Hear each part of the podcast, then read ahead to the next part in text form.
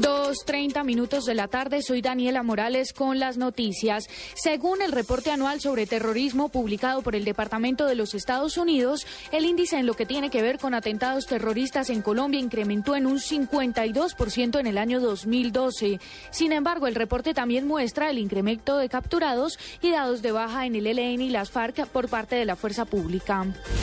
Según el Observatorio Económico de la Secretaría Distrital de Desarrollo Económico, durante los primeros dos meses de 2013, Bogotá exportó bienes al resto del mundo por un valor de 443,7 millones de dólares lo que representó una caída de 17,7% frente al mismo periodo de 2012. Según el secretario distrital de Desarrollo Económico, Carlos Simancas, las firmas exportadoras bogotanas han, han sufrido los efectos de la desaceleración económica en Europa y Estados Unidos.